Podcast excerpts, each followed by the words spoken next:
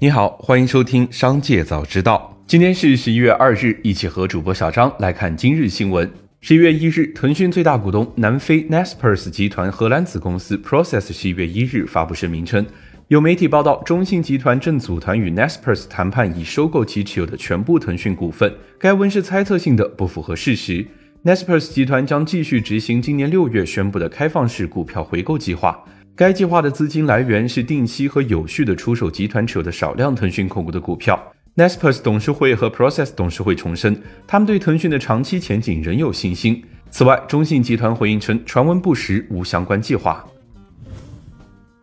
十一月一日，社交媒体上传播的视频显示，富士康郑州工厂因为爆发疫情，导致多人死亡。富士康对此予以否认，并表示这些广泛传播的视频被恶意剪辑，他们的工厂没有发生死亡事件。富士康的一个部门在一份声明中表示，他们相信这是一段被恶意剪辑的视频。集团正在尽一切的努力，确保生产安全以及同事的健康和安全。十月三十一日晚，俞敏洪在新东方直播间表示，越来越多的大学生变成了利己主义者，说难听一点，变成了精致的利己主义者。对于世界上正在发生的事情，关注度远远不够，更加关注虚拟空间和同学之间的事情。说大点，就是家国情怀的能力不够。俞敏洪也坦言，这是自己的个人感觉，也许判断是错的。紧接着，再让我们一起来关注企业消息。此前的报道，张康阳为国际米兰开出十二亿欧元的价格，如果能够收到相应的报价，他会立刻出售俱乐部。在十月底进行的国际米兰股东大会上，这位苏宁的少东家做出了回应，表示坚决不会出售国际米兰。他们集团对俱乐部的未来以及公司的长期承诺一直是非常明确的。他说：“他们继续专注于自己，并不会和投资者交谈。”十月三十一日晚，百亿级私募机构盛之资产的执行事务合伙人、投资经理于海峰在个人微信公众号“盛之资产于海峰”上致歉。于海峰写道：“脸都被打肿了。”他表示，此前自己成功多次躲过了市场波动，但有些时段终究是逃不掉的。他的道行还是太浅了。于海峰在文章结尾写道：“Sorry。”不过，截至十月二十一日，于海峰管理的一只代表产品今年以来业绩为负的百分之七点五六，今年最大回撤为百分之十六点一七，跑赢绝大部分主观多头百亿私募。网传消息称，自十一月起，威马汽车副总经理以上高管发放百分之五十月薪，M 四以下员工发放百分之七十月薪。该网传消息还称，员工的工资发放日由八日延后到二十五日。威马汽车停发员工年终奖及购车补贴，十三星、十四星等。威马汽车方面确认了高管降薪一事，但表示由于仍处在 IPO 的缄默期，不方便做进一步回复。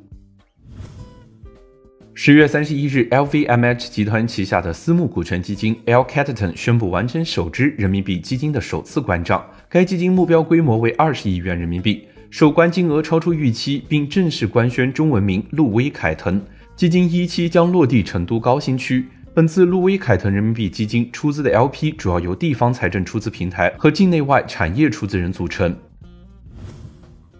据台湾省经济日报一日报道，半导体景气下行，台积电二度下修资本支出之际，传出三纳米制程大客户临时取消订单，台积电因而大砍协力厂订单，最多高达四五成。有供应链私下透露，来自台积电的订单确实从第三季度末开始转弱。第四季与明年首季订单持续下滑，而这也意味着原本要释放给供应链高达上千亿元的商机被砍掉。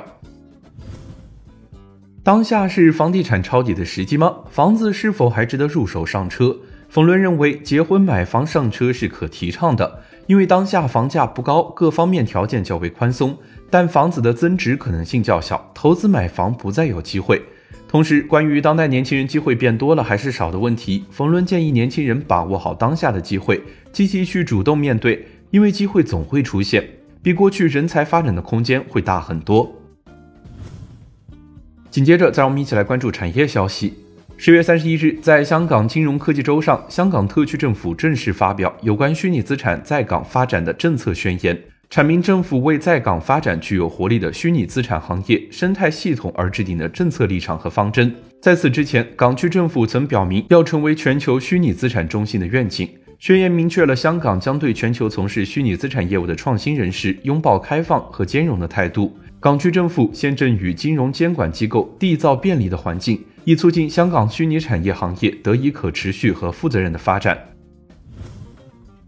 工信部等五部门印发《虚拟现实与行业应用融合发展行动计划》，提出到二零二六年，我国虚拟现实产业总体规模超过三千五百亿元，虚拟现实终端销量超过两千五百万台，培育一百家具有较强创新能力和行业影响力的骨干企业，引领虚拟现实生态发展的集聚区，建成十个产业公共服务平台。十一月一日，著名科学家严宁宣布即将辞去普林斯顿大学教职，到深圳创立医学科学院。据悉，深圳医学科学院不定编制、不定级别，实施社会化用人制度，院长面向全球招聘。理事会是深圳医学科学院的决策机构，院长是深圳医学科学院的法定代表人，面向全球招聘，由理事会聘任，实行任期制。